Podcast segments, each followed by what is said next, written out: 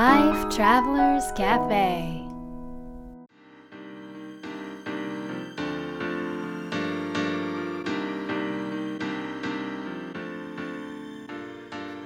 ライフトラベラーズカフェへようこそ松田美弘です。若菜です。世界各国で自分らしいライフスタイルを送っている素敵な方々にインタビューするライフトラベラーズカフェこのバージョンは僕松田美弘と若菜が日々感じたことなどをお伝えしていきます質問役はのっちです。はい。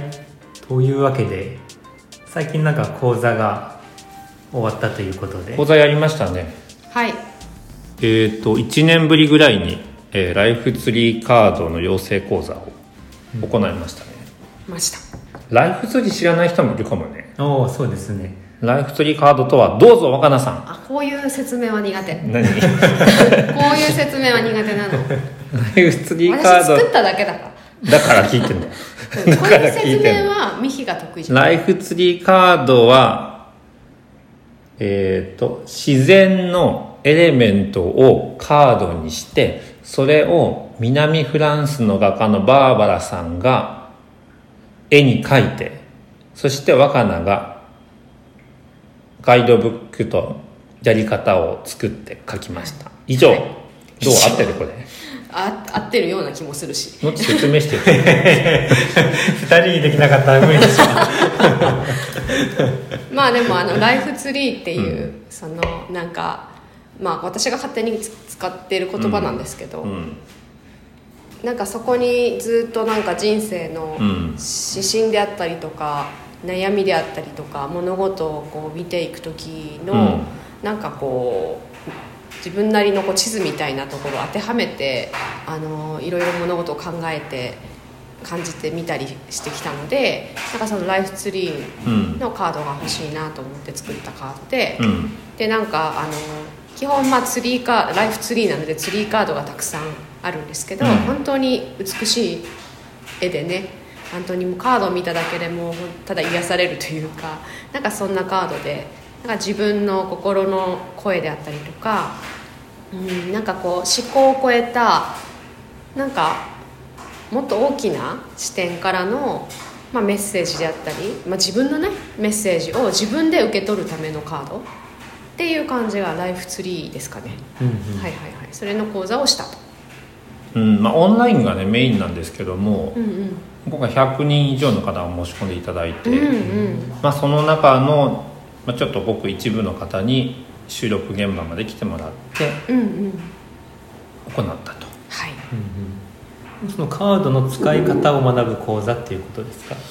なんですけどでもなんかもうなんかカードの使い方を教えたいわけじゃなくって、そのライフツリー的生き方っていうのを伝えたいから多分そっちの重点の方がそうだね。だから基本的に私はやり方は伝えなくって、で一応メソッドとかも作ったんですけどなんか基本的にでもそこで話すことは生き方みたいな、うん。うん、生き方の視点であったりとかあのどう捉えるか物事をね、うん、なんかそんなライフツリー的視点でありライフツリー的生き方なんかもうもっとこう自分と自然と調和してあの生きていくっていうような生き方のお話をメインにしていくっていうのがその講座だよね。そうですね、うんうんうん。でなんか1年ぶりっていうことだったんですけど、うん。内容としては1年前と同じものだったんですか？今回はそれにプラスして、あの薬草のレッスンも追加したんだよね。そうですね。薬草？薬草。そうそう。ハへえ。なんかねあのー 青山愛ちゃんって言って薬草をまああの本当に通じて人がこう自然とつながりながらそして自分とつながりながらあの生きていく生き方を伝えている方がいてですね。であの彼女と一緒に今回はやったわけなんですけどライフツリーの講座って、まあ、私たちがやるこう直接やる講座っていうのはなんかトレーナーさんっていう要はそのライフツリーを実際できる人たちをなんかトレーニング、まあ、育成する人を作るための講座だったりするんですけどそれを3回やったんだよね今まで。ブそう直接3回。は3回やって、でなんか3回目って一つの区切りっていうかまた新しいものが形がう生まれていくかなって思っていてでなんかこうライフツリーを伝えていく中でもう一歩ちょっとより具体的になんかこう人生の中日常の中で自然や自分とつながって生きる方法みたいなのを体感できるものがあったらいいなというふうに思っていてでそれがちょうどその青山愛ちゃんの薬草講座だったので一緒にさせていただきました。へえ、すごいですね。じゃあライフツリー薬草だったんですね、そうなん深だ。よかったよ面白いね。そう。だから実めちゃめちゃ深かった。ハーブ？を使って、まあ、それぞれで調合してハーブティー作ったりとか、うん。あとはハーブアートっていうあなんかアート薬草アートね。薬草を使って薬草アートを作ってなんか感じることを伝えてみたりとか、うん。うんうんちょっと新しいそうだね。取り組みで。なんか多分ハーブって言ってもこうピンとこない人たちもいると思うんですけど、うん。まあ、ハーブティーとかいうのが結構ね、あの出てるのでそれでなんか聞いたことがあるとか触れたことがあるっていう感じかなと思うんだけど、本当今回の講座でやったことってあのハーブティーとはとかハーブとはではなくってこのハーブを自分なりに感じてみる、そしてなんかそこからどんなメッセージがあるかなっていうことを受け取ってみるっていうようななんかね自分の声を聞く一つの視点であったりツールとしてハーブをこう一緒にこうね寄り添ってもらってあの体感するっていうようなそんな講座だったよね。うんうんうん。話聞いてるだけだと全然わからないですね。わからないでしょ。う んわかんない？わかんないかもしれない。ねそうなんだ。うんうん。ちょっとねうん。薬草講座って言ったら薬草の飲み方みたいなのを学ぶのかなって。そうでしょ、ん。そう。ああそうか。でもなんかねあのなんて言うんだろうそれその飲み方っていうのもとてもやっぱり大切うん。だしあの知りたいところではあるんだけど結構その情報ってネットでも本でもたくさんあるわけ。で調べたらねやり方っていくつもあるしわかる。だけれども実際にじゃあどうなんて言うんだろう、まあ、人に置き換えてみる見ると人とのつながり方って言ってもちょっと分かんなかったりするじゃんうんじゃあ全然違う外国人だったり全然違う文化の人宗教の人とじゃあどうつながるかって言われてもつながってって言われてもちょっとつながり方が分からなかったりするじゃん。うん。でもなんかこういう言葉を使うといいんだよとかこんなことを大切にしている文化だからこういうことを尊重してあのやるとすごくつながりやすいよとかなんかそういうことってまたちょっと違った部分だと思うんだよねやり方とは。うん。うん、なんかねハーブでもそこをやった感じ。ハーブを通じてなんか自分となんかこうつながった自分を整えたりうんするやり方を学ぶっていう感じ。うん。面白いですね。面白いでしょ？斬新ですね。斬新。斬新なんだけどでもそれはねとても自然なんですよ、うん。うんうん、でそれができたら多分、うん。あのあこれは今飲んだ方がいいなっていう飲み方が自然と自分で分かるようになるし、うん。あのあこれをなんか今ちょっと自分触れたらいいなっていう触れ方とかあのアロマとしてね用い方っていうのが自然と分かってくるし、うん、ね。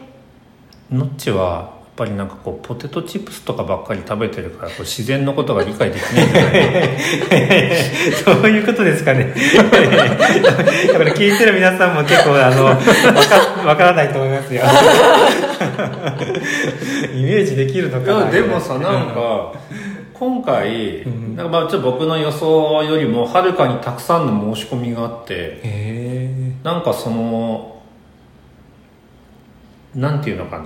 このそこを求めてるっていうかこうあ自然の何かを求めてる人がすごく多いんだなっていう、そうなの。のがびっくりした。びっくりしたね。うん。あの今回の講座を皆さんにお知らせした時に、まあ、ちょっと自然と共に生きるっていうところについての私たちなりの生き方とか今実際にやっていることなんかをお話しさせてもらったんだけど、なんかそこで皆さんがどれだけ自然に飢えてるかで 求めてるかっていうのが初めて分かったね、うん。ちょっとびっくりするくらいだったから、うん。なんかねやっぱり今求められてるんだろうなって思う。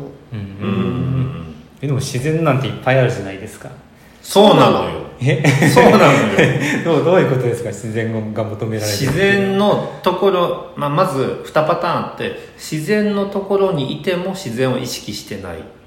という場合と、まあ、自然がなかなかない都会とかにいる場合もうんと身の回りに実はある自然にを意識できてないと、まあ、そんなことが多かったよね。だから多分それもさっきの話につながるんだけど意識の仕方が分からなかったりするわけ。うん。自然があってもその自然をどうめでてよくってどうこう心地よく感じていいのかつながり方がやっぱりちょっと分からないからだからしもう目の前にいっぱい自然は当たり前にあるんだけど気づかないからないっていうことになっていてじゃあどうしたらいいのっていうのが多分皆さんの声だったのかなって思うの。うん。だからそのハーブもそうだしライフツリーもそうなんだけど、まあ、自然や自分とつながりながらなんかこう心地よく生きる生き方みたいなところをなんかねお伝えすることで、自然を求めてる皆さんのなんかこう声につながることができたんじゃないかなって思うけどね、うん。うん。うん。ということで。分かったのっちうんまあ。分かってない顔してる2%しか分かってない顔してるけど。いや3%は分かりました。なんなのもう本当に15年も一緒にいるのに、えー分かんないの？本当に分かんないの。ねどうしよう？本当に。どうしよう？もないの。どうしようもないの？もどうしようもない。これはね人は変えられないから。はい。ということでじゃあ今日の質問は、えー身の回りにどんな自然がありますか？答えてみてください。ライフトラベラーズカフェは毎週金曜日にお届けしています次回の放送も聞き逃さないようにポッドキャストや Spotify、Amazon Music、YouTube の購読ボタンを押してください。また僕たちでライフトラベラーラウンジというオンラインサロンをやってますので、えー検索してみてください。それでは良い週末を。